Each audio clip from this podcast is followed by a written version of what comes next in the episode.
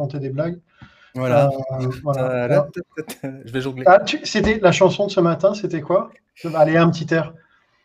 C'était quoi? C'était. euh, C'est une maison bleue. Non, c'était. Non, je- lui dirai les mots bleus, les mots qu'on dit avec les yeux. Ah, c'est top. Un an, ça fait un an que Christophe nous a quittés. Voilà, Eh ben, ça c'est fait, c'est fait. Et je crois qu'on est, euh, je crois qu'on est live. hein. Et voilà. Je crois, je, je crois qu'on est live. euh, alors, On est live. Si, si vous nous entendez, n'hésitez pas à mettre euh, euh, des mots bleus en commentaire ou des, Voilà. des, des pouces bleus. C'est pas mal, petite transition. Écoute comme ça là, en, en pleine intro. Euh, ouais. Non, écoute, c'était pas mal. hein. Ouais, ouais, c'est en, live. Je sais pas si les gens t'ont entendu chanter encore. Euh, je, je ne sais pas. Euh, je ne sais pas d'ailleurs si on nous entend. Il y a Euh, 14 personnes, a priori. Il y a 14 personnes. Comment tu fais pour savoir ça aussi Sur rapidement le live LinkedIn. Ah Euh, ouais, écoute. Bon, moi je, je n'ai n'ai Ah ben voilà, ah, Gavin, t'as entendu voilà, Écoute, Gavin, vas-y, Oui, envoie-moi une proposition avec un petit beat derrière. Euh, ça pourrait être le, le son d'intro du live SNP. Euh, et ben, alors ça y est, donc on est lancé. C'est le, huitième live euh, et le premier inauguré par le, chant de Pierre-André. Euh, c'est une. euh, Il y a, une, grande nouvelle quand même aussi. Euh, on est passé euh, ce matin, on a passé la barre des 800 euh, abonnés à la, newsletter SNP. Donc, euh, donc c'est assez hallucinant encore une fois hein, parce que c'est plutôt un truc en mode garage, quoi. Euh, et donc, je suis super content que vous y trouviez euh, euh, de la valeur et euh, du contenu. Pierre-André, toi, ça va bien? J'ai vu les vocalises, on est bon? Ça va bien. Voilà. Ça va bien? Ma voix est chaude. Voilà, ma voix est chaude. Euh, alors, comme, euh, comme on avait fait la semaine dernière, j'avais mis dans le chat euh, le sourcing quiz de dimanche. Donc, je vais le recopy-paster. Je vais vous laisser, euh, hop, je vais le mettre là, euh, vous laisser le temps d'y répondre et puis je partagerai mon écran 30 secondes euh, euh, tout à l'heure pour, euh, pour partager la solution. Alors, le, le, le quiz, c'était dans une ville du Poudouvre, le vieux pont du port passe au-dessus de la Rance. Cette ville a pour homonyme une ville wallonne dans laquelle est né un célèbre facteur belge. Quand a été découvert l'astéroïde qui lui rend hommage? Vous avez à peu près 10 ou 15 minutes euh, pour essayer de trouver la solution. Euh, pendant ce temps-là, Pierre-André, petite revue de presse, euh, Allez. newsletter, Bah ouais. article. Non, mais cette semaine, enfin en tout cas dimanche dernier, euh, ah, il y a ouais, trois articles, les trois articles qui ont retenu mon, mon attention. euh, alors dans le désordre ou dans l'ordre, peu importe. Euh, Ouais. Un sur l'OSINT. Ouais. Euh, alors parce que je trouve qu'il il traduit bien, en tout cas, il, re- il resitue bien un peu ce que ce qu'est l'OSINT, ce qu'on peut en attendre. Donc l'OSINT, Open Source Intelligence, ça- donc, ce sont des techniques, on va dire, des techniques et des moyens euh, pour aller, euh, je dirais, euh, cruncher de la donnée, parce que finalement c'est ça, de la donnée Ouais. publique est disponible. Il y a un petit scope sur le SOCMINT, qui est plutôt d'ailleurs ce que l'on fait, puisqu'on va plutôt sur les réseaux sociaux, en tout cas nous en tant que sourceurs là-dessus, Mm. euh, pour exploiter la donnée. Euh, bon après, je dirais que l'OSINT, alors il y, a, deux ans, ça buzzait beaucoup dans, le- landerneau, dans le landerneau du sourcing, un peu moins actuellement. Euh, je dirais que c'est un outil qui est extrêmement puissant. Maintenant, c'est plutôt pour, euh, pour rechercher, enfin, pour une personne, c'est pertinent. Pour des investigations, quand on fait du pipeline, pour aller chercher du dev, du développeur ou autre, je suis pas sûr que ce soit plus per- le- le- la technique et euh, la plus pertinente. Mais maintenant, il y a, de beaux, il y a des Ouais, jolis outils, il y a plein de scripts Python. Donc, pour le geek qui sommeille en moi, c'est toujours un vrai plaisir. Ouais, Euh, ouais, ouais. Euh, en revanche, non, il y a un super outil d'ailleurs qui s'appelle Twint, euh, qui permet Twint Project sur Ça GitHub. fait quoi? Ça permet, de- ça permet de scraper du Twitter. Et ça, pour le coup, pour nos recherches, c'est top. C'est un superbe outil, voilà, de- pour le coup d'Ozint. Euh, c'est un peu aride à ins- installer, mais euh, Ouais. plutôt très sympa. C'est quoi Ça scrape un fil, un hashtag, un profil? Tu Hashtag, un profil, un follower, enfin peu importe. euh, L'outil est vraiment extrêmement puissant. Euh, le Ok. gros avantage, c'est qu'il ne passe pas par les API. Donc en fait, euh, il, est, euh, il est vraiment complet. Parce que j'ai- Il y a une, époque, on faisait de l'IFTT, c'est-à-dire que euh, IFTT, c'est if euh, Ouais, c'est une automation. C'est une automation qui passe par l'API de Twitter et on récupérait pas tous les tweets. Ouais. moi, je me suis beaucoup servi, par exemple, pour récupérer tous les tweets bah, du Sozu, de SourceCon, de, de la source à l'époque. Enfin bref, de... non, mais c'était intéressant pour pouvoir Ouais. effectivement monitorer ou sur des events pour savoir qui tweet sur un event. Ça peut être Ouais. intéressant. Je l'avais fait pour Salesforce, par exemple. Bref, euh, donc un bel, en tout cas un bel article assez complet Ouais. sur ce qu'est et ce qu'on peut en attendre. Il y a un truc, moi, que j'avais vu dedans que je trouvais intéressant, c'est il faisait vraiment le distinguo entre euh, l'information et l'intelligence. Oui. C'est-à-dire que tu as vraiment la notion de euh, d'aller chercher une information et ensuite De l'analyser et d'en sortir une forme d'intelligence validée ou pas euh, sur laquelle tu peux, tu peux actionner. Et effectivement, c'est- aussi le, le sujet intéressant, c'est-à-dire finalement, mais ça, ça revient aussi, à- pour le coup, aussi à nos méthodes, hein, qui est de collecter de la donnée, euh, donc Ouais. une donnée, euh, LinkedIn, euh, GitHub, etc., et ensuite analyser cette donnée. Et c'est Ouais. pas la même chose, c'est pas les mêmes, les mêmes approches, pas le même talent. hein. Collecter de la donnée, c'est du, non, Ouais. mais c'est du scrapping, Ah, ça s'automatise, c'est rien. Euh, si la- si la- le, le job s'arrêtait là, ce serait tellement facile. Mais Hum, finalement, c'est euh, l'intelligence qu'on met derrière. c'est l'intelligence qu'on met derrière et la compréhension qu'on met derrière. Ouais. Donc effectivement, là-dessus, c'est euh, plutôt assez... voilà, L'article est plutôt riche pour ça. Cool. Deuxième article? Ah, il y avait sur les job description, le, le bullshit bingo que j'ai adoré parce que finalement, c'est bah, tout le travail, enfin en tout cas tout le non-travail, si on prend les, les annonces qu'on peut lire actuellement, où euh, elles se ressemblent toutes, c'est des copier-coller. Chacun se copie-colle, copie-colle ses formules. euh, alors on a eu euh, société en croissance, donc là le- l'article fait la recension un petit peu de tout ça et dit finalement re-questionner, enfin si vous voulez vous différencier, re-questionner vos pratiques et surtout re-questionner finalement votre raison d'être. Euh, je trouve que derrière, il y a en fait l'article repointe du doigt finalement une chose, c'est particulièrement la période dans, dans laquelle on est, c'est euh, finalement qu'est-ce qui fait qu'un candidat aujourd'hui va démissionner en plein Covid pour venir chez moi? Et c'est ça où on trouve, si, si- à partir du moment où on pose cette question, qu'on commence à véritablement, et si on, quand on commence à y répondre, Ouais. euh, où on va Mais en fait, tu commences à penser au candidat déjà, et pas à toi. c'est ça, et puis on va commencer à se poser des vraies questions sur euh, qu'est-ce qu'il y a d'intéressant dans notre projet d'entreprise. Plutôt que de dire c'est super motivant, on a des super technos et un baby-foot. Nice, Mm. mais euh, and so what? Ouais, tout à fait. Mais ça revient sur le, le thème d'un article qu'on avait partagé aussi il y a quelques semaines, où euh, euh, l'idée c'était de dire arrêtez de mettre des valeurs euh, nice, tu vois, les trucs classiques que tu colles sur les murs que personne ne suit. Euh, aller chercher plus la réalité de ce qu'est une entreprise pour passer un peu le, le vernis bullshit qui est mis en avant, la réalité de l'entreprise, et c'est cette réalité-là qui est attractive pour certains, répulsive pour d'autres, et qui te permet de faire un tamis euh, des candidats avec lesquels tu vas entrer en contact. C'est ça. Ouais. Donc, euh, donc ouais, donc, chouette article. Et plutôt, enfin, chouette article parce que finalement, il remet, euh, il remet effectivement, comment dire, le- l'église au milieu du village. Je sais pas si c'est, le en tout cas. Ouais, ou la, ou la Non, mais- mairie au milieu de la ville, enfin pareil. Voilà, peu importe, mais en tout cas, euh, il, il amène finalement à se re-questionner sur euh, bon, ok, on cherche des gens motivés, très bien, mais qui n'en cherche pas finalement. Ouais. Euh, C'est- Mais c'est un, des, un des vrais sujets de, de s'intéresser au, au, au candidat ou à son besoin. Quoi. mm, mm, exactement. ouais. Et puis le troisième article, c'est Ouais. le, le post d'Irina donc sur son blog euh, sur euh, comment dire la revalidation des emails euh, via LinkedIn. Ouais. Sachant qu'en ce moment, il y a un vrai sujet avec les emails et LinkedIn. Oui, mais tu, tu es en plein dedans. À nouveau, il y a 15 jours, donc quand Mick était venu, Mick disait que finalement LinkedIn détestait de plus en plus l'automatisation. Eh bien, je le confirme, j'en ai rien de Ouais. cette semaine puisque je suis bloqué encore pendant une semaine pour, pour des invitations. À titre, enfin alors, j'ai envoyé 60 invitations par euh, des outils, euh, Franklin Buster et Prospecting pour ne pas les citer. Euh, Il en faut un et- troisième alors, hein, normalement, non? C'est pas ça? Pour éviter Alors- de faire de la promo. euh. Ouais. non, non, non, je déconne, je déconne. Non, puis ça, c'est pour durcir sa stack, ça, c'est pour la PRA. Euh, mais bon. C'est autre chose. C'est autre chose. Du coup, du coup euh, effectivement, euh, LinkedIn est de plus en plus regardant. Et ce matin, euh, sur le Slack, Christelle, Christelle, euh, nous faisait part effectivement du fait qu'elle aussi avait eu ce petit message euh, disant bah, euh, il semblerait que vous ayez beaucoup envoyé d'invitations. vous bloque pour le moment, veuillez envoyer des emails. Et ça, a priori, enfin, j'étais sur un social selling forum cette semaine, ça sera de plus en plus, sera plus en plus court.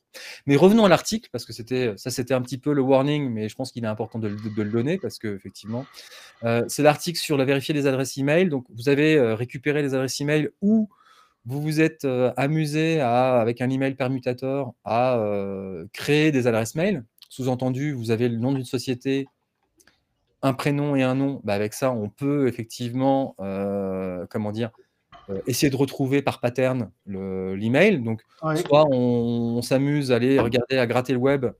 D'ailleurs, il y a un très bon outil de d'OSINT qui s'appelle The Averser qui, qui va permettre effectivement de faire ça. Donc, on met un nom de domaine et il va récupérer tous les emails qu'il va trouver sur ce nom de domaine. Comment tu peux me les plaire Je vais le mettre dans le, Harvester, Harvester comme euh, la moissonneuse batteuse. The Harvester. Euh, et euh, donc, ça va permettre là de recollecter des emails, de voir effectivement le pattern de, de l'email et derrière de pouvoir effectivement euh, bah, tester. Si je veux toper Jean Dupont, Jean Dupont chez Microsoft, alors en général, il y en a plein des Jean Dupont, mais bon. Bref, de pouvoir, pour le vérifier, on, prend cet email, on peut passer dans LinkedIn. Si l'email a servi à ouvrir le compte, à ce moment-là, en fait, LinkedIn fait la, la, réconciliation et vous met le profil en face.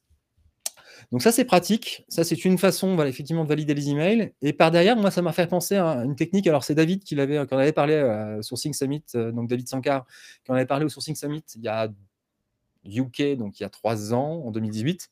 Ouais. effectivement, il s'amusait régulièrement à prendre. Alors, aujourd'hui, on est limité à 200, mais euh, à l'époque, on n'était pas limité. Il prenait tous ces silver medalistes, donc les numéros 2, par exemple, quand il voulait faire un update de sa base de données, il prenait donc tous les emails de son serveur médaliste, il les injectait dans, LinkedIn.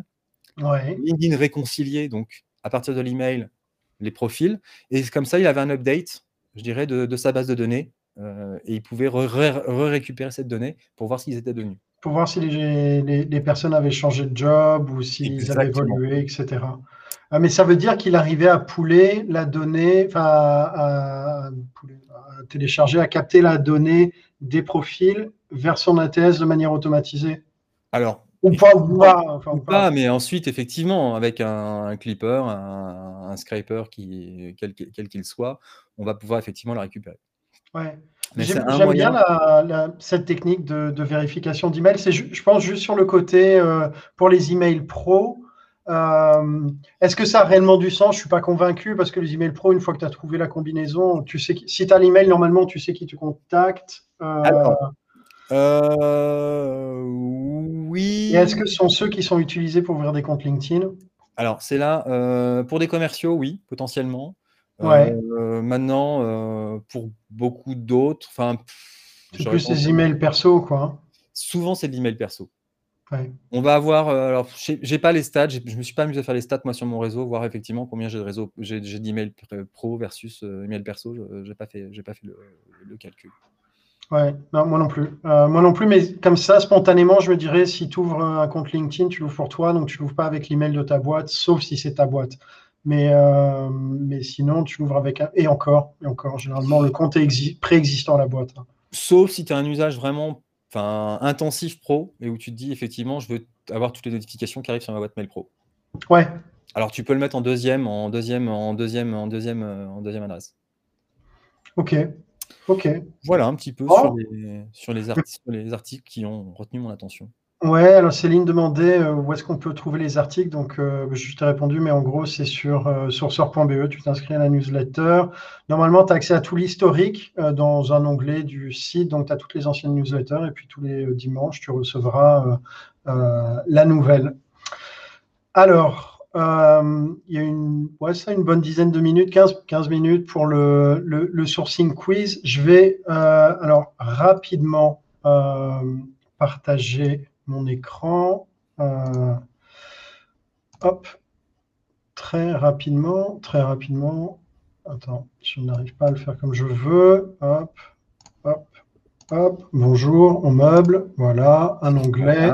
Onglet, onglet Chrome, bim, nouvel onglet, bonjour, partage, super, c'est le bon onglet. Alors, la question était dans une ville du Poudouvre, et le Poudouvre, rien à voir avec Poudlard, hein, c'est une région de, C'est une région de, Bretagne. le, pont, le vieux pont du port passe au-dessus de la Rance. Donc, assez classiquement, moi, je fais. c'est moi qui l'écris, donc c'est facile, mais vieux pont, bah voilà, vieux pont du port, Rance. Et donc, je vois des superbes photos, mais je vois aussi la liste des ponts sur la range. J'ai cliqué un peu vite, mais voilà. Tu as, un article Wikipédia qui recense les ponts. Tu peux faire un petit contrôle F avec euh, Vieux Pont et tu tombes sur Vieux Pont du Port. Euh, il y a un vieux pont à Léon, mais il y a un vieux pont à Dinan. Et là, on se dit, tiens, Dinan, homonyme Wallonie, vérifions. Et donc, euh, pour vérifier, eh ben, je tape Dinan, Wallonie, et je vois qu'il y a Dinan avec un T en Wallonie, assez classiquement. Je tombe dessus. Et là, je me dis, c'est quoi l'indice suivant? Il y a un facteur belge. Euh, moi, perso, un facteur, je ne connais pas trop de postiers, mais c'est là qu'était toute la feinte. C'est que euh, Dinan Wallonie, facteur, on tombe sur qui? Adolphe Sachs. Euh, et on voit donc que c'était un facteur d'instruments. Et donc, facteur d'instruments, c'est un créateur d'instruments comme les luthiers euh, peuvent être des, des, des facteurs. Et donc, on se dit, a priori, il est né à Dinan, c'est un facteur. Donc, si je tape Adolphe Sax, astéroïde, même avec les fautes, ça devrait passer. Des super photos euh, de Monsieur Sax et de l'astéroïde 3534 euh, Sax qui a été découvert à l'Observatoire royal de Belgique à Uccle, c'est un très joli quartier, euh, le 15 décembre 1936. Et donc la réponse était le 15 décembre 1936. vous êtes déjà une quinzaine, une quinzaine à avoir trouvé la bonne réponse. Et c'est Eugène Delporte qui l'a trouvé. Tout à fait. Mais oui, oui, oui, oui ta réponse était. Mais tu, veux rajouter des éléments de, contexte sur la, la, trouvaille?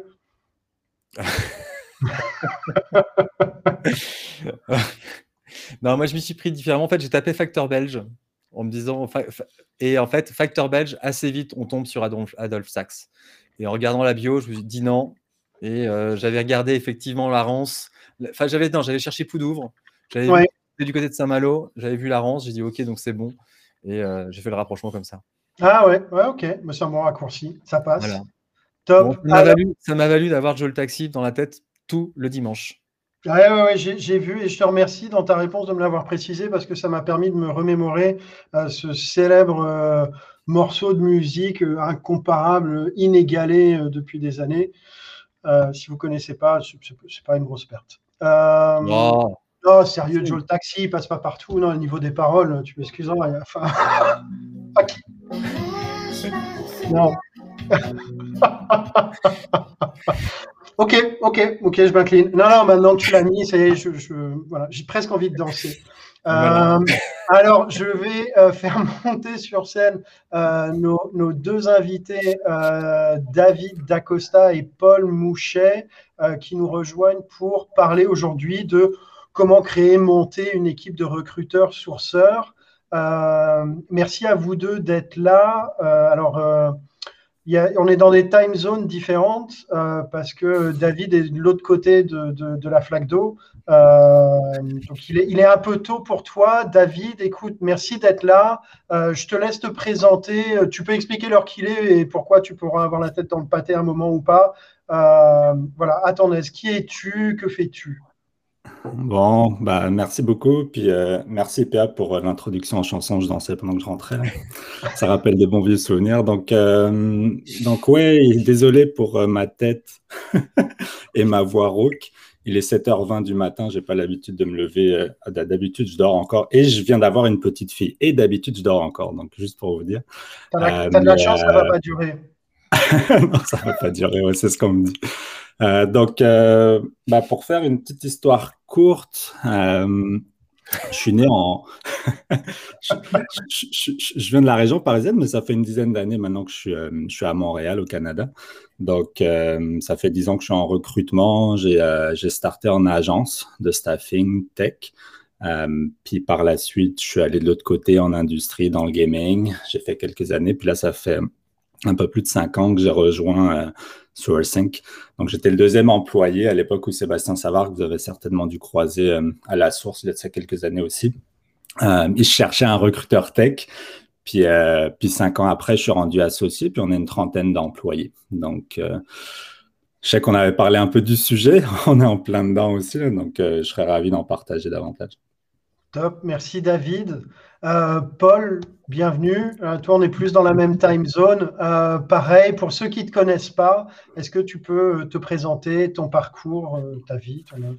Ouais, ouais, ouais, carrément, carrément. Alors juste je ne vous vois plus du tout bouger. Ça ne me dérange pas. Hein. Vous êtes tous très beaux dans la façon que vous êtes, mais je ne vous vois plus bouger. On, est, on, est, là, toi tu bouges, on t'entend bien, tout est nickel. Très bien. Bon, bah, on reste comme ça, c'est parfait. Euh, moi, bah, du coup, Paul, ça fait euh, 7 ans, ouais, quasiment 7 ans que je suis dans le milieu du recrutement et même particulièrement du sourcing. J'ai fait, j'ai été quasiment que sourceur toute ma carrière. Et euh, je suis passé par BNP Paribas, Axway, donc le monde des éditeurs de logiciels. j'ai fait un petit tour chez Doctolib avant de rejoindre Facebook, où je suis resté pendant 3 ans, donc 2 ans à Londres. Et je suis revenu en France juste avant le Covid.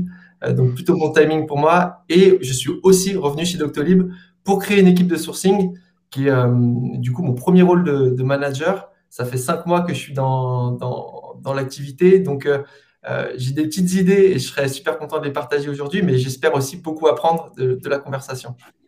Cool, cool, merci Paul. Et écoute, alors en plus sur un plateau, la transition, c'était la première question globalement comment euh, tu, crées, tu conçois une équipe de... Alors, on peut subdiviser le sujet, euh, je vous laisse les branches ouvertes, mais une équipe de recruteurs ou de sourceurs mixtes euh, dans, dans, un domaine indus, donc dans une industrie, et également plutôt en version sourcing as a service ou, cabinet.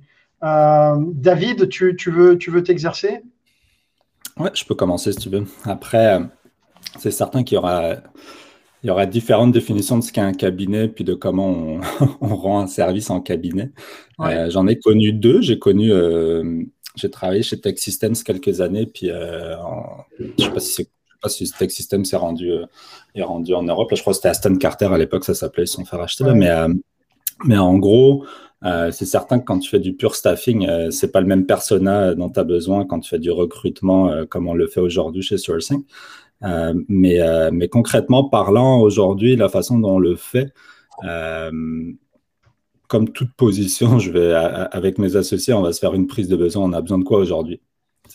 Quel type de recruteur j'ai besoin? La particularité chez Sourcing, c'est qu'on fait que du sourcing principalement. Donc, c'est sûr que ça prend des qualités de sourceur, mais on est 360. Donc, ça prend également des qualités d'influenceur, de partenaire d'affaires. Quelqu'un doit être capable de challenger un client ou d'accompagner un candidat.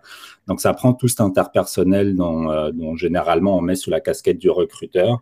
Ça encore, c'est un autre débat de quelle est la définition d'un sourceur. Euh, mais, euh, toi, tu la mets où la limite? Parce que je suis d'accord avec toi, elle est vraiment personnelle, mais c'est quoi la différence pour toi, un recruteur et un sourceur? Comme ça, on est sûr qu'on parle des mêmes. Euh, des, bah, je ne la mets pas tant dans les compétences, parce que l'un et l'autre peuvent avoir les compétences de l'un et l'autre. Je la mets surtout dans le, dans le rôle et responsabilités qu'on attribue. Donc, euh, comme je le mentionnais, chez nous, on est 360. Donc, oui, on va s'appeler euh, sourceur, mais entre vous et moi, même en interne, on tend à changer le titre. J'ai des collègues qui se disent experts en acquisition talent et sourcing parce que ça englobe ça englobe l'ensemble. Euh, mais, euh, mais généralement, le sourcing, ça va être la recherche, l'identification, puis l'approche personnalisée de profil passif qu'on convertit en candidat. Une fois que le candidat est là, le recruteur prend la balle pour le processus d'entrevue. C'est comme ça que je le vois dans, dans, le rôle et responsabilités. Ok, donc tu vas vraiment, en gros, c'est identification, enrichment de data, outreach, enfin, filtre, outreach, et dès que tu as un retour positif, stop, et ça devient du recrutement. OK. C'est ça. Donc, c'est pour ça que je le dis, on le fait, on le fait, nous, dans notre cabinet, mais c'est, ça, dépend des, ça dépend des autres cabinets. Je sais que des fois, tu as des modèles où tu vas avoir. Et c'est pour, pour, ça que d'ailleurs, souvent, on a perçu le sourcing comme une activité de, de, junior en recrutement parce que c'est comme j'ai mon, j'ai mon, euh, j'ai mon recherchiste ou mon sourcer qui, euh, qui fait mon pipeline. Puis ensuite, tu as le, le consultant qui, euh, qui recrute. Euh, ouais, ah, ça, ça, a changé quand même. Va, va demander. va demander je veux dire, mais va demander à, un junior qui sort d'école d'aller euh, d'aller te chercher un DevOps qui, qui comprend tout le domaine. Tu sais, on s'entend ça demande quand même une certaine expérience euh, pour sourcer. Là. Puis c'est pour ça que là, encore une fois, c'est un autre débat. Puis je l'ai souvent eu avec, euh, avec PA puis avec d'autres membres de la communauté en, France. Là. Mais, euh, Mais, mais c'est ça. Nous, pour revenir à ta question initiale, c'est vraiment de se poser la question par rapport au type de mandat qu'on a, par rapport au type de client qu'on a et la synergie d'équipe déjà actuelle, ça prend qui? Puis on se repose la question à chaque fois. Parce que sinon, si on recrute des clones, euh, ça marche. Ça, marche fonctionne moins. Toi, de ton côté, Paul, euh, peut-être alors pareil, peut-être question introductive à la question précédente, mais ta définition pour toi, euh, tu vois, de, la, différence ou la, frontière entre le sourcing et le recrutement ou le sourceur et le recruteur? Ouais, bah écoute, pour moi, le sourceur, c'est quelqu'un qui va amener des candidats talentueux et engagés dans un processus de recrutement. Et le recruteur, c'est quelqu'un qui va s'assurer que ces candidats puissent être embauchés. Euh, et du coup, dans mon idée, dans la façon dont je vois là où ça s'arrête, et enfin là où ça commence et là où ça s'arrête, euh, ça prend tout le top of funnel, donc que ce soit la recherche active sur les réseaux, sociaux et d'autres sources, mais aussi euh, la génération de, recommandations, de référents et le tri des candidatures.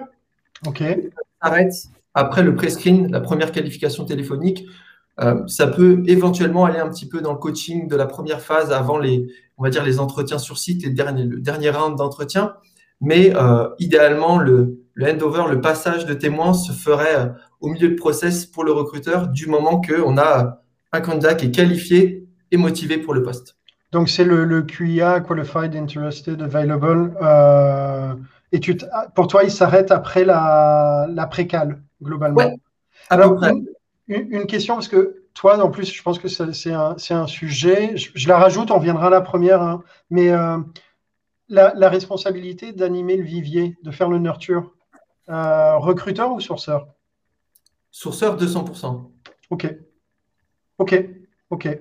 Euh, pour revenir alors à la première question, comment tu, même si c'est le début, quelle direction tu prends pour structurer ton équipe et, euh, mettre en place les process? Bah, Je pense que ce que disait David au début, c'est euh, effectivement la première phase par laquelle moi je suis passé, c'est euh, la phase idéologique. en sachant que quand tu arrives dans une boîte comme par exemple moi quand je suis arrivé chez Doctolib, c'est une machine qui fonctionnait très très bien et qui continue de fonctionner très bien avec des recruteurs 360. Donc, comment est-ce qu'on implémente le sourcing là-dedans? Comment est-ce qu'on va trouver un nouveau rôle pour les sourceurs qui vont rejoindre l'entreprise et comment ça va impacter finalement le rôle des recruteurs qui vont travailler avec des sourceurs? Ce qui ne sera peut-être pas le cas de tout le monde, mais comment on va euh, aller sur ce, sur ce chemin-là et qu'est-ce que ça veut dire pour les différentes parties prenantes? Donc il y a déjà toute cette partie-là un peu de, de, réflexion, de savoir où est-ce que le, le, rôle va débuter et s'arrêter, euh, en fonction aussi des intervenants, parce qu'il va y avoir des pipelines ou des rôles différents où on va avoir un besoin très fort d'identification, mais beaucoup moins de pre-screen. Donc, euh, comment est-ce qu'on va mettre le sourceur là-dedans? Donc, il y a. Et comment tu fais alors? comment, comment tu fais concrètement, tu vois, dans le, la, mise en œuvre? Bah, Dans la mise en œuvre, moi, aujourd'hui, ce qui se passe, c'est qu'on part avec une idée. On part en se disant, voilà comment ça va se passer pour le sourceur. Dès qu'on recrute un sourceur, on apprend au recruteur à travailler avec ce sourceur-là, en se disant, bah, on va avoir une nouvelle séparation des rôles voilà, voilà quel va être ton rôle, voilà quel va être le rôle du sourceur, voilà comment vous allez fonctionner en duo. Et après, on avance et on itère parce que la vérité que j'ai aujourd'hui, elle est, elle est assez idéologique, elle est fondée sur euh, mon expérience chez Facebook notamment. Et ça ne veut pas dire qu'elle va forcément se répliquer de façon parfaite chez Doctolib. Et on va peut-être avoir besoin de s'ajuster de temps en temps. Euh, tu vois, ne serait-ce que sur euh, est-ce qu'un sourceur va faire une pipeline ou plusieurs pipelines? Est-ce qu'il va faire plusieurs locations ou une seule location? Comment est-ce qu'on split le rôle? Tout ce genre de choses-là qui sont intéressantes. Et puis derrière, il y a aussi toute la l'évangélisation du rôle en interne, faire comprendre ce qu'est un sourceur, les mettre en contact avec les, clients qui ont l'habitude de travailler uniquement avec des recruteurs. Euh, expliquer tout ça, il y, a un, énorme travail, j'ai envie de dire, d'infrastructure, que ce soit aussi bien sur les outils, tu vois, comment on va gérer les outils, voir aussi bien sur, le, sur la partie métier et business, sur qui interagit avec qui, à quel moment, quel type d'interaction. Comment justement aujourd'hui, aujourd'hui, tu as fait quoi comme choix euh, euh, d'interaction par exemple dans le process? Est-ce que c'est le recruteur qui est en lien avec le, le, hiring manager? Est-ce que tu as le sourceur qui est en lien au début? Est-ce que c'est un, truc descendant? Quelle, quelle direction tu as pris? Le recruteur et le sourceur sont en lien avec le business de façon permanente, mais ont un type d'interaction différente. C'est-à-dire que le sourceur est beaucoup plus concentré sur le marché, Qu'est-ce qui se passe? Quelle est la réalité du marché? Est-ce qu'on arrive à avoir des candidats? Est-ce qu'il faut changer l'allocation du poste? Est-ce qu'il faut changer les requirements?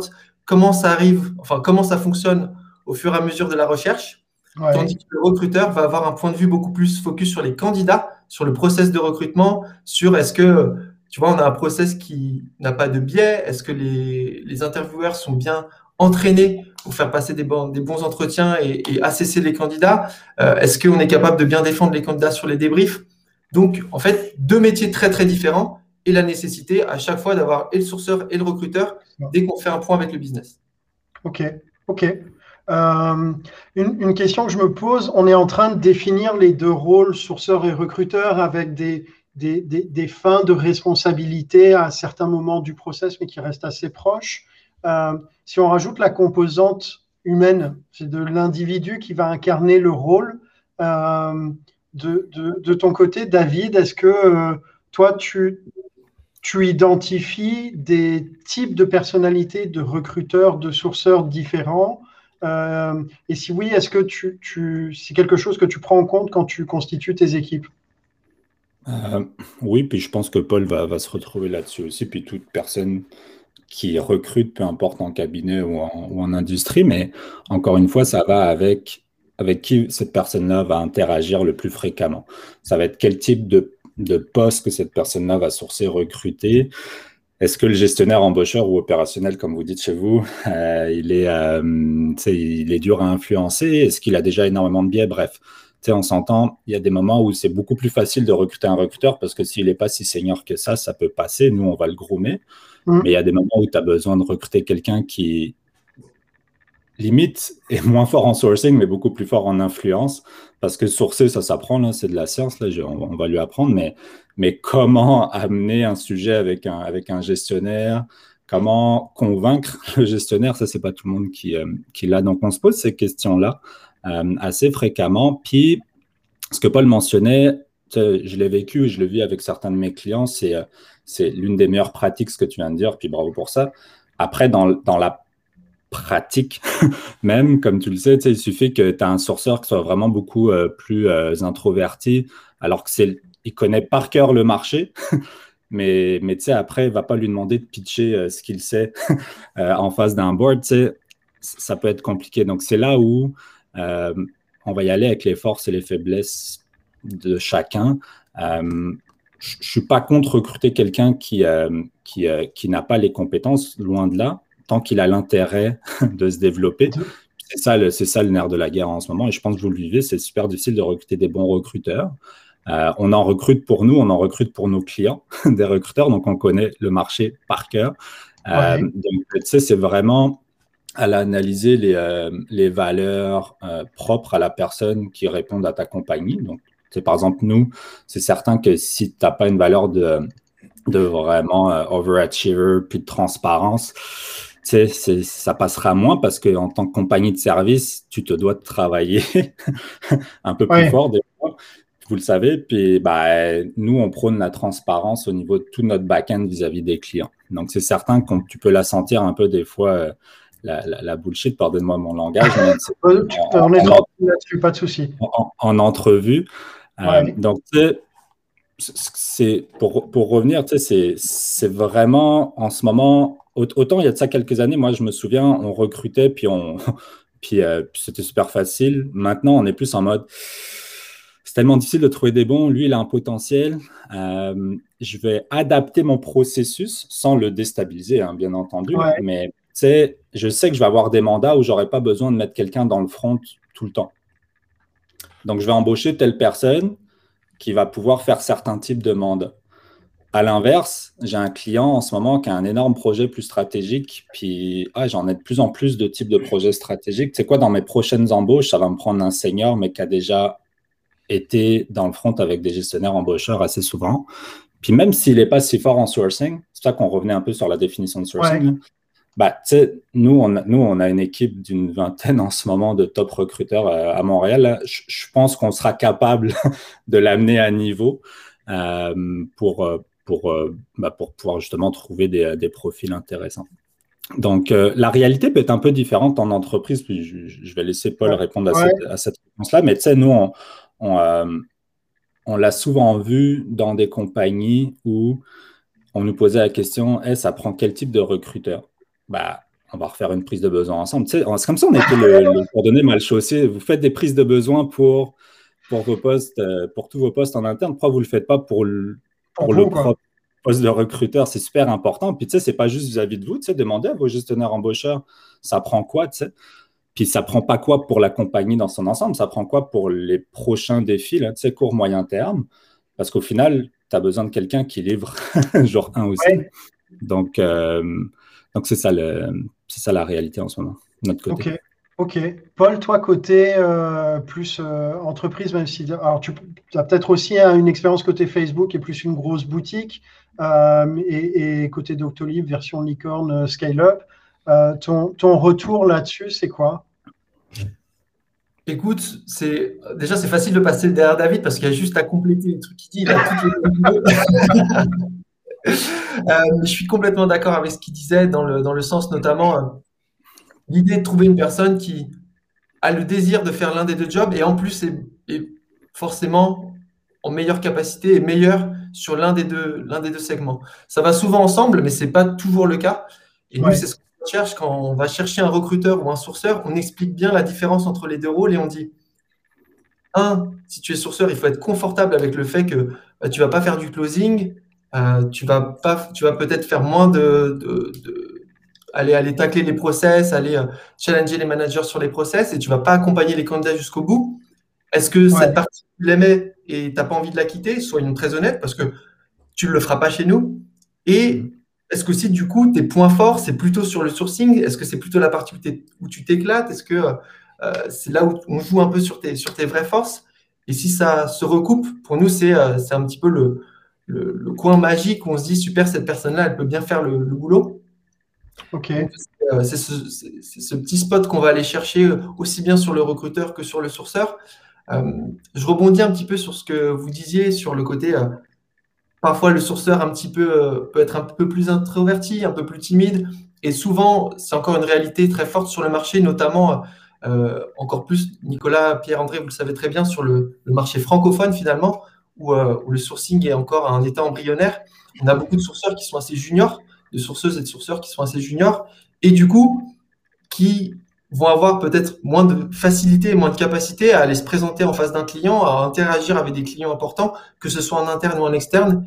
Et du coup, la démarche pour nous, euh, c'est euh, dans, dans, le cas où moi je dis voilà j'ai envie que le sourceur soit en face du client, c'est aussi d'être là dans le meeting. Et c'est pas pour tout le temps prendre la parole et pas tout le temps être au centre de l'attention, mais c'est aussi pour apprendre, se développer et pouvoir à un moment être dans une situation où ils vont pouvoir prendre cette parole, vont pouvoir euh, être dans, dans une capacité de, bah, d'avoir un ownership fort sur, sur ce qu'ils font.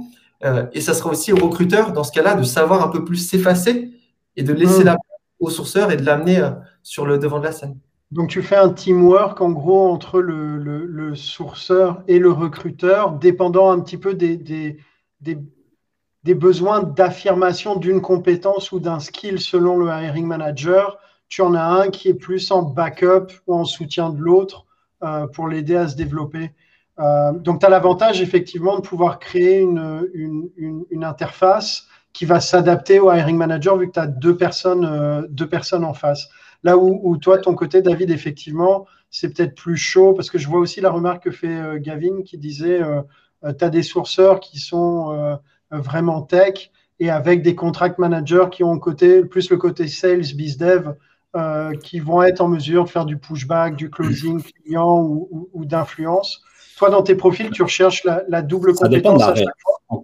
Encore une fois, ça dépend de la réalité d'affaires que tu mets en place. Je pense qu'on en avait jasé il y a quelques semaines ensemble, Nicolas. Tu, tu peux monter 100 différents modèles d'affaires en agence. Là. Euh, nous, on a décidé qu'on recrute que des profils qui vont être également dans le front on s'entend que on n'a pas de titre de directeur de compte en interne, mais si jamais tu as besoin d'un support parce qu'il y, a, un client qui est peut-être un peu plus coriace, là oui, il y a peut-être un, un, nous qui va, qui va s'impliquer, mais nous, ce qu'on veut, c'est que euh, l'expert bah, il soit suffisamment autonome pour prendre sa, prise de besoin, mais être capable d'accompagner tout le long du mandat, peu importe ce qui se passe, dans les bons et les, moins bons moments. Euh, puis, J'aime dire que euh, la, cerise sur le gâteau, finalement, c'est de, combler, euh, de combler le poste. Il n'y a pas tant de monde qui aime cette fameuse cerise sur le gâteau quand tu la manges concrètement. Là, ce que tu aimes, c'est le gâteau. Euh, donc, c'est plus, dans le, plus dans le comment que nous, on va évaluer les recruteurs parce que c'est le comment qui fait qu'un client va nous donner de la repeat. C'est pas tant sur le, goût de la cerise. Puis, tu sais, ce que, mentionne Paul sur combiné, tu nous, on commence à le faire dans notre propre relais parce que, ne veux pas, comme je dis, c'est tellement difficile de recruter maintenant aussi des, des, recruteurs seniors, surtout quand on est rendu une trentaine. Euh, bah, nous, on veut notre propre relève aussi. c'est un des modèles qu'on est en train d'itérer. Puis je reprends justement ce que tu mentionnais. Ça, c'est le, mot d'ordre, là, c'est itérer dans notre métier. Là, c'est comme on essaie de quoi, on mesure, on ajuste. Euh, puis là, justement, on, on se dit, bah, il n'y a, a rien de mieux que de plugger un plus junior ou quelqu'un qui manque de certaines compétences. Ça peut être un senior qui est peut-être un peu moins bon euh, dans certains types de conversations. Bah, on les plug en buddy sur, euh, sur une certaine situation. Puis c'est le meilleur moment pour apprendre. Donc, euh, un, un role-play, ça aide, mais un cas concret, c'est mieux. c'est mieux. Donc, c'est les concepts de shadow, en gros, où tu as, enfin shadow ou body, mais où en gros, tu es, à côté de quelqu'un qui fait et qui sait faire. je vois Pierre-André qui a le doigt sur le menton. Non, mais j'ai ouais, juste une remarque parce que c'est vrai qu'on dissocie un petit peu le fait de bah, les gens qui seraient à l'aise en, front versus pas. Il y a quand même un sujet, c'est que de toute façon, euh, le sourceur, il est peut-être pas front au client interne ou externe d'ailleurs, si on est en agence, mais il est quand même front au, au candidat. Mmh et euh, ça veut dire qu'en en fait, on, on, a là aussi euh, des qualités de communication qui de toute façon faut avoir et des qualités commerciales en fait. Euh, on se fait tout un monde, on se fait tout un monde du commerce avec les clients finalement. Et en ce moment, en particulier, c'est bien plus compliqué d'aller d'aller sourcer et de convaincre un candidat de venir que de, que de trouver une mission. ouais, après il y a un truc quand tu as le le, le, sourceur, il va avoir une compétence euh, marketing, social selling, écriture. Je mentionné aussi, ouais. Ouais, tu vois, orienté écriture. Euh, mais vas-y, c'est très générationnel. vas-y. c'est la réalité, tu sais, c'est comme. Puis encore une fois, ça dépend du modèle, mais le sourceur, il peut ne jamais parler de vive voix à quelqu'un aussi, dépendamment de, de, de, comment tu le places. Mais par contre, en ligne, rédiger des emails, interagir, tu sais, euh, choisir l'emoji, puis ça choisir l'emoji qui, qui, parle le mieux.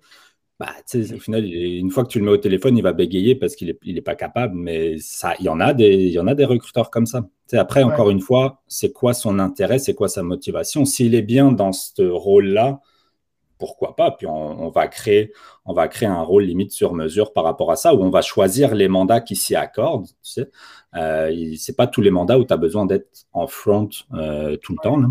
Donc, euh, mais, oui, PH, je suis d'accord avec toi que le sourceur veut, veut pas, il se doit quand même d'avoir une certaine habilité parce que c'est aujourd'hui avec le Covid fait qu'on n'a on a plus tant d'événements, mais euh, un sourcer, s'il veut vraiment savoir qu'est-ce qui se passe du marché, il faut aussi qu'il aille euh, au sein des communautés, il faut qu'il aille se montrer. Euh, parce que oui, c'est le sourcer qui va trouver, mais c'est toujours intéressant quand on vient trouver le sourcer aussi. Là, quand tu montes ton pipeline, on n'en a pas parlé aussi de ça, là, mais est-ce que tu es en mode proactif ou est-ce que tu es en mode réactif dans ton recrutement? Parce que ça aussi, tu vas bâtir des équipes et des responsabilités différentes. Et ça prend, une, ça prend une personnalité différente aussi. Tu sais, le proactif, c'est pas juste monter un pipeline et tiens, c'est recruteur. Le proactif, ça peut être également de se booker des, euh, des appels proactifs avec certains membres stratégiques d'une communauté. Il faut avoir cette personnalité là pour aller euh, demander à quelqu'un qui est super passif de prendre du temps avec toi. Tu sais. Donc, euh, mais d'ailleurs, euh, je, prends ta question, je la, transfère à Paul, mais effectivement, est-ce que dans ton, organisation, que ce soit sourceur ou recruteur, tu fais euh, du proactif avec certains acteurs, hiring managers ou, ou key decision makers en interne, où tu vas aller euh, faire du, tu vas analyser le besoin en recrutement sur l'année, sur les six mois à venir pour pouvoir organiser ta création de pipe Bien sûr, oui, oui, complètement. Euh, on est complètement dans ce modèle-là et on réfléchit euh, en termes de quarter, nous, tous les trois mois, parce que ça change énormément chez Doctolib, ça bouge très, très, très rapidement. Euh, mais on a toujours une visibilité sur les trois mois à venir de ce qui va se passer. Et d'ailleurs, c'est peut-être là où j'imagine qu'on a un modèle qui diffère pas mal entre David et, et moi, parce que nous, un sourceur, dans l'idée, pendant trois mois, va pas sauter d'un rôle à l'autre et aider plusieurs personnes. Il va vraiment travailler sur un pipe complet. Et je dis pendant trois mois, ça va souvent être pendant six mois, un an, etc. pour approfondir et lier cette relation très étroite avec le manager, aller loin dans l'analyse du marché, expliquer un peu comment ça fonctionne. Si tu vois, au bout de trois mois, on se rend compte que euh, on a fait la moitié des embauches qu'on voulait faire et qu'il y a le double de, des attentes sur le prochain quarter, on va peut-être dire bon bah là non, il va falloir changer quelque chose ou le lieu ou le type de rôle qu'on va embaucher. Est-ce qu'on va aller sur des freelances Qu'est-ce qu'on fait? Euh, Donc il y a vraiment cette, euh, cette, analyse du marché qui est très poussée et, et effectivement on fait pas mal de, de relations long terme, notamment avec les, les équipes stratégie et aussi avec le business. Ok, ouais, donc tu le fais vraiment en mode agile, enfin, tu fais euh, tout tes, euh, tes, suivis. Et donc, ça, c'est encore euh, parfait. Merci pour la transition. Les, on, parlait à un moment d'évaluation de mesure de KPI. Paul, toi, comment tu fais de ton côté? Quel, quel, KPI tu mets en œuvre pour les REC, pour les sourceurs, pour l'ensemble? Très bonne question. on a euh, une, sorte de valise de KPI qui est intéressante où on a dissocié le rôle d'un sourceur et c'est la même chose pour les recruteurs chez Doctolib en deux pans et c'est un modèle qui ressemble énormément à celui de Facebook où tu as une partie de ton activité qui est évaluée sur des projets. Ça représente globalement souvent 20% de, tes, KPIs. Euh, des projets qui sont censés supporter ton activité principale. Donc ça peut être des projets sur euh, la diversité, ça peut être des projets sur l'amélioration des relations avec les managers, générer plus de référents, donc des, projets qui vont permettre finalement de mieux embaucher euh, ou d'embaucher plus rapidement. Ça, tu, le mesures comment concrètement? Est-ce que tu as des éléments de mesure? Parce que c'est pas évident. Hein, euh. C'est très difficile à mesurer. C'est l'une des choses que je me suis rendu compte en, dont je me suis rendu compte en devenant manager, c'est que mesurer des projets, c'est très compliqué. C'est beaucoup plus compliqué que de mesurer des chiffres. Euh, et du coup, c'est souvent en, en, se mettant d'accord au début d'un quarter ou d'un semestre sur quels sont les objectifs à atteindre. Et ça peut être, tu vois, la une matérialisation assez concrète de quelque chose, comme présenter euh, quelque chose à des managers ou, ou, mettre en place un nouveau programme euh, d'ici une date, mettre un, nouvel outil en place d'ici une telle date. Donc, c'est des, des, deadlines finalement à atteindre sur, sur une timeline mmh. pour les projets. Et la deuxième plus grosse partie, c'est évidemment euh, des KPI chiffrés euh, qui reflètent des offres offer extended, donc des offres qui sont poussées à des candidats plutôt que des embauches pour les sourceurs notamment, versus les recruteurs qui sont calibrés et mesurés sur des embauches. Ok, ok. et, et, toi, de ton côté, David? Ouais, bah, j'ai appris le recrutement il y a de ça 10 ans avec des KPIs en mode volume. Là, c'est comme, il faut que tu fasses 100 appels par semaine, il faut que tu aies 15 rencontres, blablabla. Bon, je pense que vous l'avez tous connu, c'est comme ça qu'on a appris, mais en même temps, c'est comme ça que tu apprends. Euh, chez Sourcing, on a décidé d'y aller euh, bien simple au niveau de la qualité. Donc, euh, on a deux KPIs qu'on évalue au sein de l'équipe. Le premier, c'est le taux de réponse. Donc, on s'attend à un taux de réponse minimum de 40%. 40, non, tu vois, c'était 40% au début, puis là, on l'a monté à 45%. ça, c'est le reply rate. En gros, quand tu contactes des candidats. Taux de réponse euh, global, ouais. Euh, puis ça, ça, on s'entend, je ne parle pas du taux de réponse qui, est affiché sur LinkedIn, je parle du taux de réponse du, euh, du mandat, parce que tu sais, on s'entend, tu vas faire des, tu vas faire des relances, des fois une, des fois deux, donc c'est le, le, taux de réponse global. Puis ensuite, ça va être le taux de satisfaction client, qui doit être à un minimum de 90%. Euh, on est chanceux, je touche du bois, on est euh, à travers tous les survey monkeys qu'on envoie à chaque fin de, mandat, on est à 100% ces derniers temps. On peut jamais être parfait, là, mais on s'entend mm. l'objectif, on focus sur la qualité. De plus en plus, bah, quand tu as de la repeat business, on, le voit que tu n'as pas forcément de, de réponse au survey manqué. Donc, l'autre KPI qu'on voit, c'est ce qu'on a de la repeat business? Et en, on s'entend en agence, c'est ça que tu veux, là, puis c'est la meilleure des récompenses. Donc, euh, donc on se fie là-dessus. Après, pourquoi on n'a pas voulu aller plus loin? Souvent, tu vas entendre les time to fill, tu vas entendre le volume. Moi, moi je suis de l'école où on, se positionne, limite, on va mentir à un client si on se positionne sur un time to fill ou sur un certain volume parce que oui, je vais maîtriser tout mon cycle de recrutement, mais je ne vais pas maîtriser, euh, tiens, toi, tu vas dire oui maintenant, toi, tu vas signer une offre maintenant. Donc, ça, on a voulu vraiment l'enlever. C'est facile à expliquer quand tu as des clients qui, le demandent aussi. Puis, puis l'autre chose, bah, tu sais, veux, pas, quand, quand tu rentres dans un cabinet comme le nôtre, et que pendant le Scrum, il y a, il y a, 25 à 30 autres recruteurs qui, qui, qui t'écoutent, bah, tu sais, si tu n'es pas dans les KPI standards d'un recrutement normal, tu, tu, vas te sentir mal, en fait. Donc, euh, c'est ça? Bah, C'est un, un, peu ça, tu sais. Donc, euh, on est chanceux il y en a très peu de pressure parce qu'au final, on arrive à recruter des bons. Là, donc, tu sais, ils se sentent quand même bien. Mais je l'ai déjà vu euh, deux, trois fois en, en, cinq ans où des fois, tu te sens un peu mal ou en tout cas, tu as un de tes collègues qui interagit pour, euh, pour te dire bah, tu devrais peut-être faire ça de même ou comme ça, ou qu'est-ce que tu penses de ton volume, bah, tu devrais peut-être mettre un peu plus d'effort là-dessus. Donc, c'est du KPI naturel en fait, euh, en, mode collaboration qu'on a mis en place. OK. Paul, toi, tu as, as les, les, time to fill, euh, ces KPI-là aussi? Oui, mais c'est indicatif.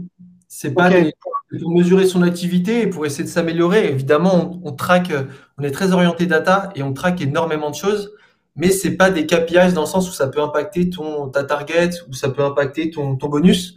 C'est des KPIs euh, indicatifs pour améliorer son activité. Ok, ok. Euh, tu, tu as utilisé un mot, euh, David, tu parlais de, de Scrum. ça veut dire que tu fais des stand-up, etc. tous les matins. Comment tu comment animes l'équipe? On ne fait pas ça tous les matins, on le fait une fois par, on le fait une fois par semaine. Euh, donc, euh, l'objectif, c'est vraiment de faire une table ronde avec, euh, avec toute la gang sur leurs différents mandats.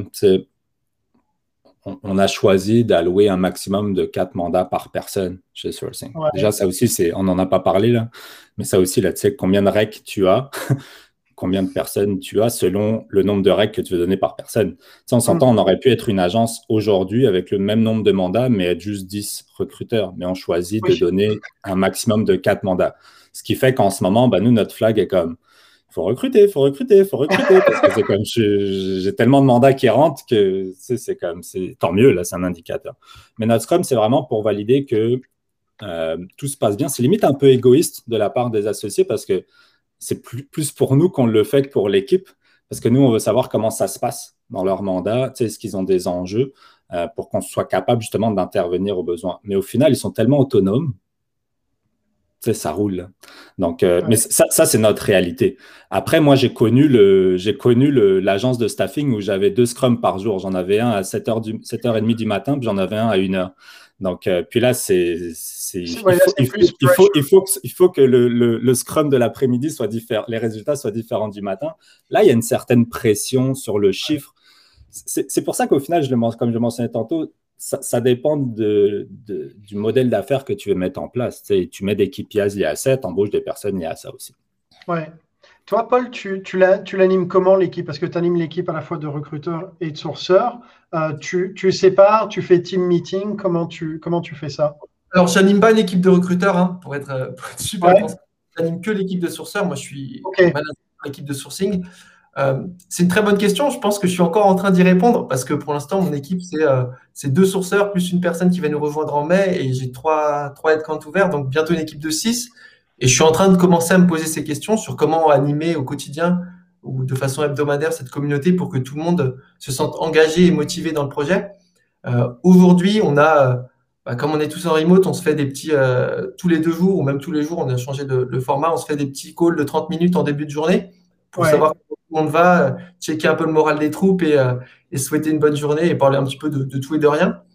Et on a des, euh, one-to-one récurrents toutes les semaines où on va échanger de comment s'est passée la semaine, comment va l'activité, quels sont les, petits problèmes sur lesquels moi je peux aider et débloquer, enlever des, les petits rochers qui sont sur le chemin, on va dire.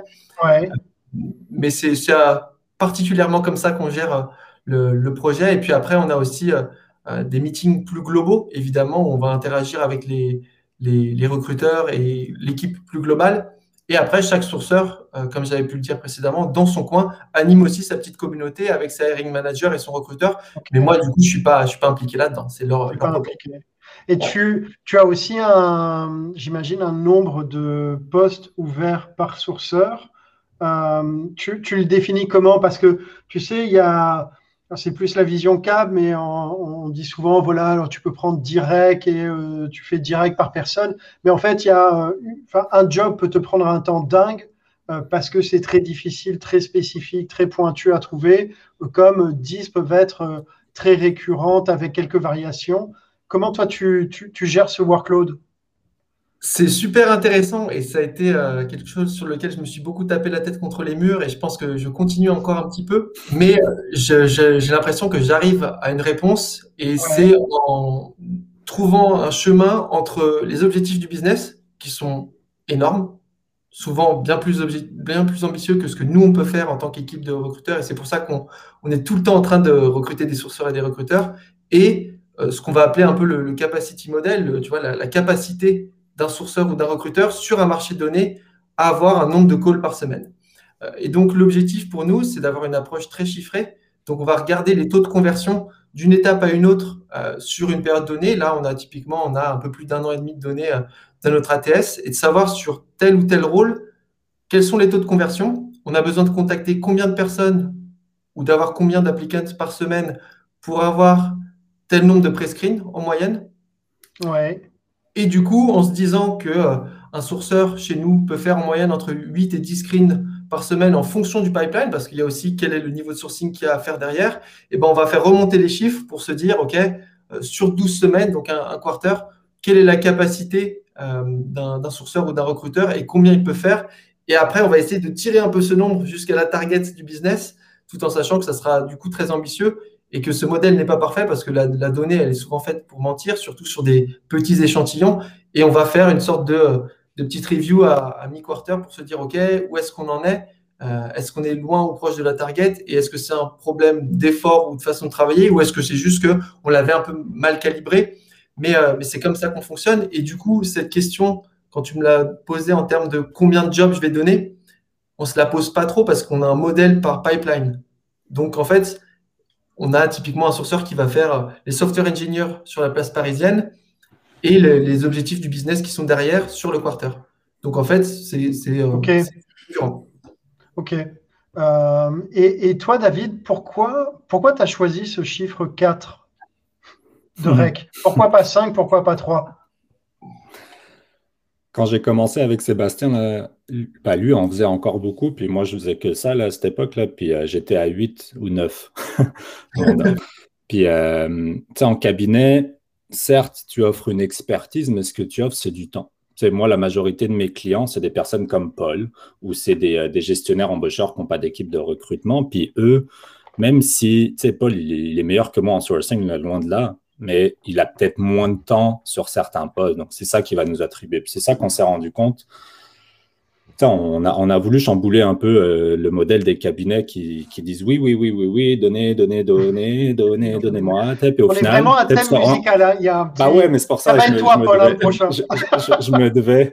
Euh, mais tu sais, au final, on s'est dit, regarde, ce qu'on veut, c'est ce qu'on veut, c'est que notre client soit, soit satisfait et que notre gang en interne soit heureuse à faire ce qu'il fait. Après, si on a suffisamment de cash flow pour gérer tout ça, on, va être heureux en tant que business. Donc, en gros, bah, qu'est-ce que ça prend pour qu'on puisse donner suffisamment d'amour par mandat? C'est du temps. Et avec le temps, au le temps, c'est et le temps, ça pas on, est, on est allé jusqu'à 5 mandats. Puis là, en ce moment, on est sur du 3 à 4 mandats maximum. C'est un ratio qu'on a trouvé. Puis oui, on n'est pas en mode quarter comme Paul, mais on, on, se remet quand même souvent en question. Puis à chaque année, on revoit nos, standards, que ce soit au niveau de l'offre de service ou au niveau de notre back-end.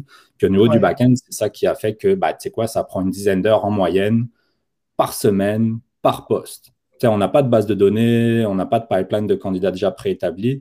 Donc, si tu veux pouvoir trouver, puis euh, accrocher des profils, les relancer, bah, ça prend du temps quand même. Donc, c'est comme ça qu'on a établi ça. Puis en ce moment, ça roule bien. Tu sais, je pense que euh, l'objectif, peut-être plus tard, va être d'en rajouter, peut-être de remonter à 5 ou 6. Puis là, c'est des conversations plus comme j'ai souvent avec PA sur l'automatisation du sourcing. Euh, j'avais écouté le, le, live avec David Sankar. Moi, je suis plus un David Sankar. on fait tout, on fait pas mal de choses à la main aussi chez, chez Sourcing. Pourquoi? Parce que bah, on, se positionne, et en tout respect PA, mais on se positionne comme des artisans aussi euh, du métier où bah, on fait les choses à la main pour qu'on s'assure qu'on soit quasiment toujours à 100% de qualité. Il y, y, a un peu de déchets dans, dans l'automatisation. Ça prend l'humain pour, pour le couvrir, là, mais c'est un modèle d'affaires qu'on a voulu mettre en place de même. Pierre-André, tu veux réagir? Je, vu Non, non, mais c'est pour ça que je dis en tout respect. C'est un, modèle que j'ai choisi. Tu sais, tu sais, je suis un artisan, je suis tout seul. Donc, en fait, moi, l'automatisation, elle, vient, elle vient pour m'augmenter, en fait, parce que sinon, effectivement, euh, non, mais, je, suis revenu à moi des mandats, effectivement, où je suis à 5, 5, 5 missions maxi euh, en même temps, parce que de toute façon, c'est si on fait de l'approche directe et du sourcing véritablement, en fait, euh, on ne peut pas non plus en générer, en gérer, en gérer 10 ou 15. Euh, si on considère qu'effectivement, une, une, recherche, c'est entre 40 et 50 heures, à minima, forcément, euh, il faut consacrer du temps. Donc, je suis, je, rajoute, assez raccord, je suis assez raccord avec toi là-dessus. Puis je rajoute le fait qu'on n'est pas une agence spécialisée dans une industrie, dans un secteur en particulier. Donc, c'est certain que je le serais, j'aurais un modèle comme PA. Tu sais, J'irai automatiser mes pipelines parce que, je, parce que je suis toujours sur les mêmes cibles. Nous, on est généraliste. Donc, c'est pour ça qu'on recommence tout à chaque fois à la main. Tu sais, notre stratégie de sourcing, notre boolean, notre message d'approche est toujours unique parce que c'est toujours des mandats uniques qu'on a finalement. Alors, c'est bien là, c'est toi, David, qui me fait la, la, transition. Alors, peut-être pour une des dernières questions, puisqu'on vient de, de, faire exploser l'heure. Euh, outils.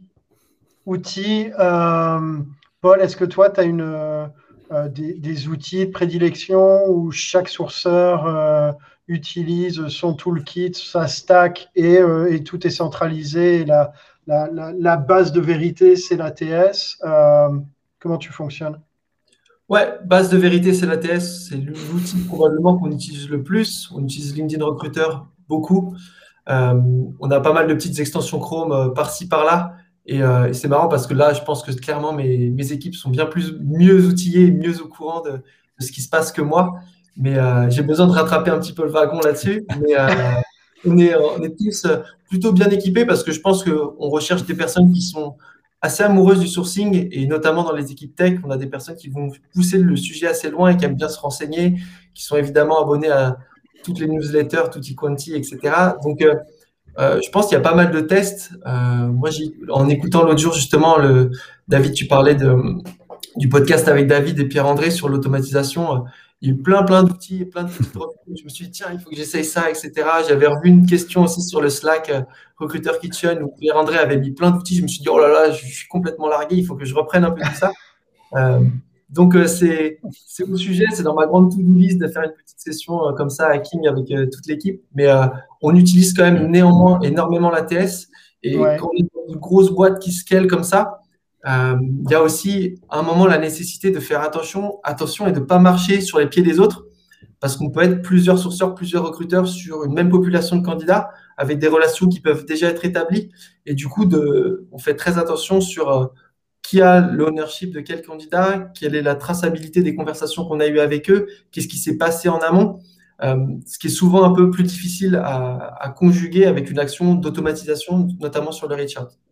Oui, c'est-à-dire que tu fais pas, euh, euh, tu n'as pas un process où tu fais par exemple ton scrapping de data que tu vas comparer avec la donnée dans l'ATS pour voir si candidat existant ou non euh, et, filtrer en fait ceux qui sont déjà dans l'ATS pour savoir qui prend la main ou si euh, le process continue avec un outreach classique. Quoi.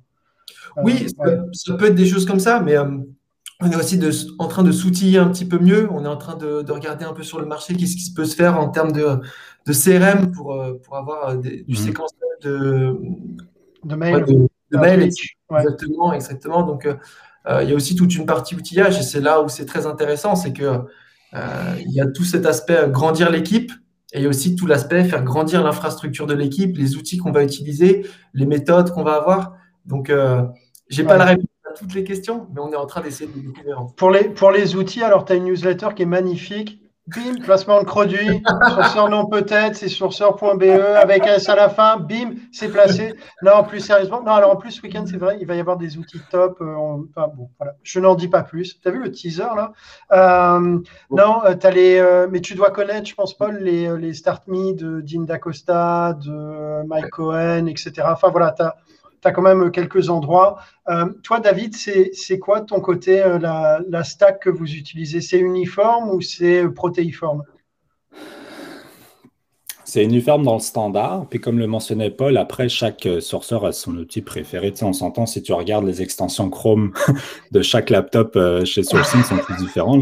Euh, mais le standard, ça reste LinkedIn Recruiter, donc tout le monde a la, licence. Ouais. Il y en a beaucoup qui pensent qu'un sourceur doit être un magicien ou doit forcément utiliser de nombreux outils. Nous, on se veut mettre de l'outil ultime, entre guillemets, qui permet de gagner du temps euh, et de combler, euh, combler les postes. Donc, c'est LinkedIn Recruiter. Euh, mais après, mais, mais, après, on s'entend, tu sais, c'est comme dans chaque équipe, tu vas avoir ton geek sourcer qui, qui partage plein, plein d'outils, plein d'outils. Tu sais, on en a tous un, là, et tant mieux. Mais, mais 95% du temps, on va réussir à, à, finir nos mandats via un LinkedIn Recruiter. Mais après, dépendamment du persona recherché, ben, on va aller choisir euh, les, les, différents médias sociaux, les différentes bases de données dans le web pour trouver ces personas-là. Ces personas euh, donc là, dans la prise de besoin, en fait, des fois, c'est limite le gestionnaire embaucheur qui nous dit quel outil utiliser parce que selon le persona recherché, ben, on va utiliser un outil. Donc, on se veut d'être toujours à the edge of c'est quoi les outils sur, le, sur, sur la place du marché. Là, tu sais, comme en, amont, là, on parlait avec, avec vous autres, là, on, on, est en train de tester Human Prediction en ce moment. Euh, c'est pas forcément pour que je le rentre dans, dans la stack de la gang chez Sourcing, mais en même temps, j'ai mis deux personnes qui l'utilisent pendant six mois. Testez-le, testez-le, testez-le. Faites-nous un business case. Est-ce que c'est utile? Oui, non. Si oui, ben, on va racheter des licences pour ça, puis on va vous agrémenter. Donc, tu sais, pour revenir sur le fameux artisan, c'est notre rôle en tant que gestionnaire aussi de donner une caisse à outils à notre équipe, de les éduquer sur comment utiliser tel et tel outil, mais après, selon ton mandat, c'est tes maîtres de ton art, là, utilise l'outil que tu veux. Euh. ok. Est-ce qu'il y a, euh, peut-être pour euh, une, dernière question, un outil que vous voulez mettre en avant, hormis LinkedIn Recruteur que, Parce que tout le monde n'utilise pas, tout le monde ne peut pas, tout le monde n'a pas. en, chanson,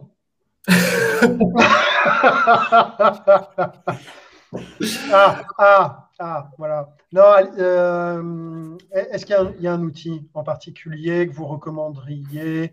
Euh, Tu vois, un coup de cœur. Et pas un outil à 1000 balles par mois, quoi, hein, la LinkedIn Recruiter, quoi, un truc abordable. Multi. Euh, bah, sincèrement, on, serait idiot de pas mentionner Google parce que tu m'as fait la transition pour après. il, y en a, il y en a bien qui est gratuit et qui tu as accès presque à tout. Là. Je dis bien presque à tout parce qu'il n'y a pas que Google comme moteur de recherche. Là, mais euh, mais tu sais, euh, si, on, si on parle de Tonton d'Acosta, euh, on s'entend. Euh, je l'ai rencontré, ça passant, c'était le fun. Mais, mais tu sais, c'est oui, Google va te donner accès à tout. même si tu n'es pas capable de faire une X-ray, bah, demande à Google des créateurs d'X-Ray, puis il va te trouver un créateur d'X-Ray. Donc au final, c'est ton cerveau. Moi, je, moi, j'en fais plus autant des X-Ray. Donc quand je dois en faire, on s'entend, là, je vais pas la monter moi-même parce qu'il y a peut-être eu une update sur GitHub sur comment monter la. Donc je vais demander à un ou à un Recruitem ou, ou à d'autres créateurs de, de, de, de, le faire. Puis après, bah, moi, je vais adapter ma boolean là-dessus.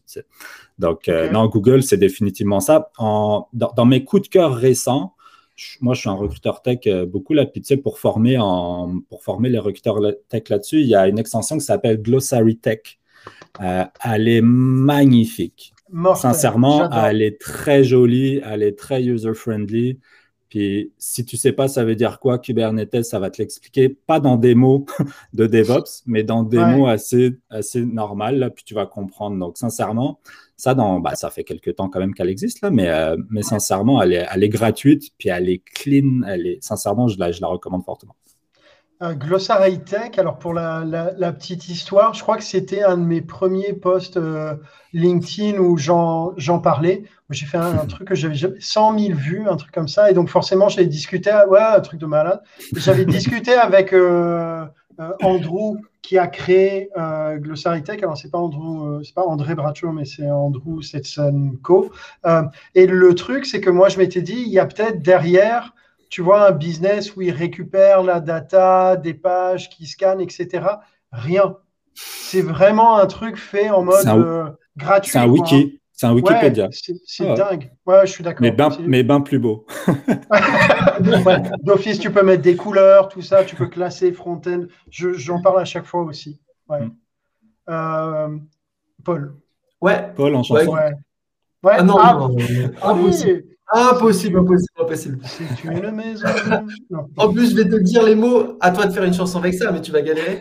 Euh, moi, c'est deux petites extensions que j'utilise depuis franchement trois ans et qui me simplifient énormément la vie. Et c'est pas forcément, c'est pas sur la recherche du tout d'ailleurs. C'est euh, Text Expander et, euh, et Grammarly. je sais pas si vous connaissez. Ouais, mais vas-y, détaille parce que tout le monde ne connaît pas forcément. Cool. Bah, Text Expander, ça peut être euh, d'ailleurs ou une extension Chrome ou il y a une version laptop qui est payante, il me semble. Euh, ça permet d'avoir des petits raccourcis sur des phrases qu'on écrit très souvent, euh, que ce soit en ligne ou hors ligne, et même parfois des énormes templates qu'on veut avoir. donc ça permet de gagner énormément de temps dans plein de situations. Moi, typiquement, mes introductions de, candidats à un recruteur, c'est templates dans, dans, mes mails, c'est templates partout. Je fais un, je fais un entretien, j'ai un template d'entretien que j'ouvre dans un petit notepad, pouf, c'est parti. Enfin, ça va très très vite, donc ça permet de gagner énormément de temps. Et en plus de bien bosser en amont et de toujours améliorer son template quand on se dit ah tiens ça c'est pas terrible, peut-être que je le changerai. Donc donc vraiment très très cool. Et Grammarly c'est pour mieux écrire en fait. C'est tout simplement c'est un petit c'est une petit, un petit logiciel qui euh, permet de corriger les fautes d'anglais. Euh, J'en fais encore plein, moi. Euh, et la version premium, qui n'est pas très chère, permet même de reformuler un petit peu tes phrases et de dire Ah, tiens, là, tu as voulu dire ça, mais c'est pas très joli comment tu l'as formulé. Euh, et de t'aider à avoir des mails un peu plus clean, un peu plus cool, avec euh, les petits espaces, les petites ponctuations, les virgules, etc., qui sont toujours clean. Et moi, ça, ça j'adore. C'est sur ah, LinkedIn, c'est partout, c'est incroyable. Mais c'est une, ouais, tu as raison, en fait, c'est une top extension. On est souvent dans les, les, extensions de productivité et, rarement de savoir. Et là, d'ailleurs, c'est chouette parce que tu as quand même deux de savoir, que ce soit Glossary Tech, euh, Grammarly. As, euh, moi, j'utilise aussi à titre perso euh, Scribens ou Scriber, Scriben. Enfin, tu tapes ça, c'est tu rentres ton texte en français et c'est un correcteur orthographique et grammatical. Attends, je vais essayer de retrouver le, le, nom exact. Et quand tu es un peu une quiche, euh, parfois en français, et eh ben, c'est vachement bien. Euh, ouais, ouais, non, je ne je suis pas un champion du monde. Et donc, euh, voilà, je vais la mettre dans le chat. C'est Scribens. c'est un site, c'est gratos. Tu copy-paste ton texte. faute d'orthographe, faute de français. voilà. Euh, français de Grammarly, en fait. Ouais, c'est ça, vraiment. Hmm. Euh, et, si tu veux t'amuser à faire la translation, tu as DeepL qui est quand même euh, vraiment mieux que Google Translate. Tu peux télécharger la version sur euh, PC. donc, tu as une petite app et quand tu sélectionnes, tu clips un texte, tu fais CTRL-C deux fois, il t'ouvre un pop-up qui le traduit dans la langue que tu veux automatiquement. C'est intéressant ça. c'est bilingue all day ici, donc euh, j'avoue que ça peut être un DeepL, tu mentionnes DeepL, deepl.com. Ouais, attends, je vais le mettre là. deepl.com. Euh, c'est vraiment chouette et je crois qu'ils font ça dans quatre ou cinq langues. Euh, ouais. Voilà. Eh ben, ah, vas-y, pardon. Nicolas, excuse-moi, par rapport à ça, le truc est très très bon. La petite histoire, j'ai découvert ce truc-là. Je suis dans une association où j'aide des jeunes un peu à faire leurs devoirs. Et un, jeune de troisième, il m'a montré ça, il me dit, mais moi, je me prends plus la tête, j'utilise Incroyable J'étais sur la truc, l'introduction, je me dis, mais c'est incroyable comment tu... ton texte est extraordinaire, il est, il est parfait, la Il me dit, oui, oui, j'utilise DeepL, ça marche trop bien. Je dis, ah oui, d'accord, ok. Écoute, petit, euh, petite info, tu vois, nous, la newsletter, on l'a fait en français et en néerlandais. Et, euh, et, et, DeepL est un support aussi pour traduire ah et faire le premier gros prémachage euh, en néerlandais. Après, bien sûr, Wim bosse dessus, euh, mais, parce qu'il est native. Mais voilà. Euh, non, c'était super cool euh, de vous avoir, Paul, David. Est-ce que vous voulez un petit mot de la fin? Ou pas Ou pas À l'aise? Non, c'est bon? Pourquoi pas? Écoute, moi, très rapidement, j'ai trois postes de sourceurs ouverts. Donc, pour les gens qui sont intéressés, je recrute un tech sourceur à Berlin et j'ai deux postes de, tech, de sourceur non tech euh, sur le Valois. Donc, euh, s'il y a des gens qui sont intéressés, on recrute sur tous les niveaux d'expérience euh, avec grand plaisir pour, pour avoir des candidatures. Je faisais ma, petite auto-promo. Ah, vas-y, vas-y. ah, t'as bien raison. Et moi, bah, en, en, interne, en interne, je pourrais, je pourrais embaucher facile deux, trois autres recruteurs là, tellement on a de la job. Euh, donc, si, euh, si, vous nous entendez, euh, si vous êtes debout à Montréal. euh, puis, puis non, sincèrement, regardez, c'est comme ce que je disais à Nicolas, de mon côté, je suis rarement sur la toile ou je me, je me, remets rarement dans le front, mais si jamais vous voulez jaser avec moi, faire un petit café virtuel, n'hésitez pas, là, ça me fera plaisir. En one-on-one, je suis souvent là. Me mettre en public, je suis rarement là. Donc, donc c'était une petite première pour moi. Là. Ça va, c'était agréable, même tôt le ah, matin. avec, vous, avec, avec vous autres, c'est toujours agréable, messieurs. Ah, top, Alors, moi, je fais placement de produits aussi. Vous savez que dans la, newsletter, on a une section on embauche euh, pour euh, ceux qui embauchent des recruteurs ou des sourceurs. Euh, donc, n'hésitez pas si vous me passez les, les, les job desks ou au moins les liens. Je le mets et ça part, ça part à toutes les personnes qui suivent la newsletter. Je, fais juste une aparté. Il y a Gavin qui a fait euh, une, remarque sur le fait qu'on n'avait pas abordé euh, comment trouver des, recruteurs. Donc ça sera, le, sera un prochain sujet sur vraiment spécifiquement comment recruter des recs. Euh, et pas des recs, le Colombo, mais des recruteurs. Pardon, c'est sorti tout seul. Euh, et, donc, je reprends la transition que tu as faite, tu, tu m'as préparé, David, tout à l'heure sur ton outil préféré qui était Google. Euh, ce sera le thème euh, du live de la semaine prochaine avec Benoît Bliard qui a déjà publié deux, trois articles sur le blog de sourceur.be. Putain, je le place trop, il faut que j'arrête. voilà. En tout cas, Benoît qui est un mec cool. Euh, et qui est super, euh, super compétent sur l'utilisation de Google. Euh, et donc, donc, ce sera la semaine prochaine. David, Paul, c'est un plaisir de vous avoir. Toutes celles et ceux qui nous écoutaient, j'espère que ça vous a apporté des choses. Et je vous dis à la semaine prochaine. Et je pense qu'on peut dire, on peut dire une chose sur Benoît, c'est que Benoît est à la, France, Kirina Shamaeva est, je dirais, aux US sur la partie Google. Et sur la connaissance de Google, c'est, euh, je pense, la référence. Écoute, euh, je pense qu'il faudra lui dire et voir comment il réagit. Euh, ça, c'est du tocasse de compliments quand même, moi je dis. Écoute, en tout cas, on l'attend avec impatience vendredi prochain. Bonne fin de journée. Salut tout le monde. Salut. Salut.